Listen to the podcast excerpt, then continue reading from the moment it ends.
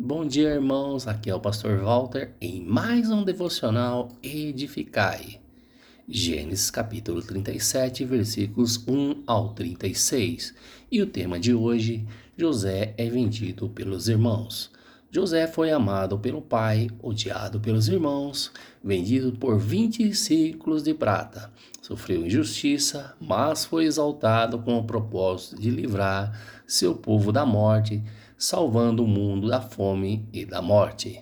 Era considerado o filho predileto do pai. O texto apresentado retrata José sendo alvo do amor preferencial de seu pai. Predileção esta que transformou em favoritismo.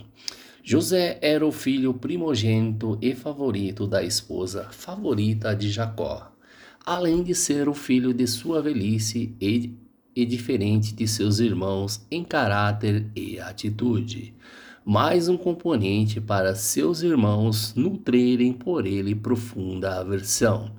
É certo que Jacó não agiu de forma prudente ao amar mais a José do que aos outros filhos, pois os pais não devem ter predileção por um filho em detrimento dos outros. Esse mesmo erro foi cometido por Isaac, seu pai, e de geração em geração essa mesma atitude vem sendo repetida, sempre gerando tensões na família. Jacó não apenas amava mais a José do que a seus irmãos, como também não fazia questão de esconder isso. Tanto que ele fez questão de tornar público sua predileção por José, ao presenteá-lo com uma túnica talar de mangas compridas.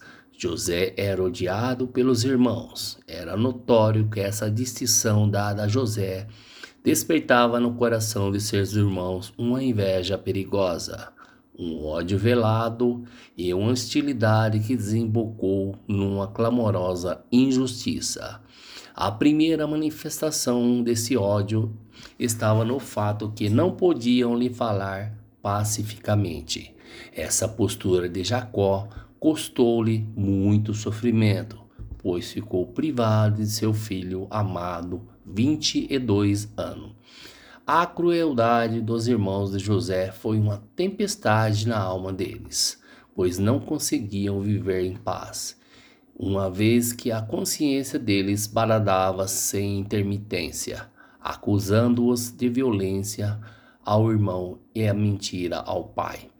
As virtudes de José denunciavam os pecados dos seus irmãos. A luz apontava as trevas em que viviam. Sua prontidão em obedecer de todo o coração ao Pai apontava para a maldade deles.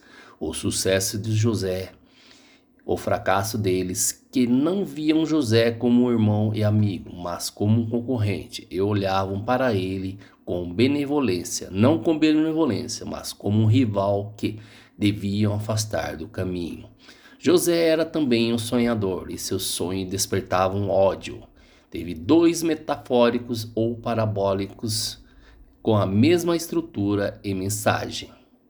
O primeiro sonho falava do feixe e dos feixes de sua família. José conta para sua família que, enquanto atava feixes no campo, o seu feixe se levantou, ficou de pé, e seus feixes dos seus irmãos se inclinavam perante ele.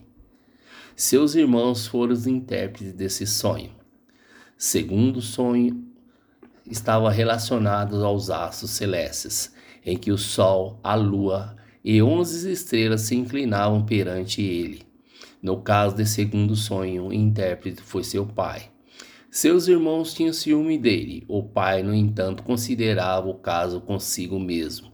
A virtude desperta mais inveja do que a gratidão. E é mais fácil sentir inveja de quem anda corretamente do que seguir seus passos. Os irmãos de José, em vez de imitar seu exemplo, passaram a odiá-lo. Em vez de pedir o discernimento acerca do que estava acontecendo, alimentaram sua alma com o absinto do ciúme. Vale destacar que esse ciúme doentio atingiu a todos os seus irmãos, de forma que ele passou a ter uma espécie de persona, persona não grata entre eles. Mesmo Jacó, sabendo que os irmãos de José o odiavam e tinham ciúme dele, enviam a eles, talvez na tentativa de pacificar os irmãos enciumados, ao verem José indo ao encontro deles para saber se estavam em paz. José, mesmo sabendo que alguns de seus irmãos não tinham um bom comportamento, que todos odiavam por causa de um lugar especial que ele ocupava no coração de seu pai e também por causa dos sonhos e de suas palavras. Não hesita em obedecer seu pai e ir ao encontro de seus irmãos.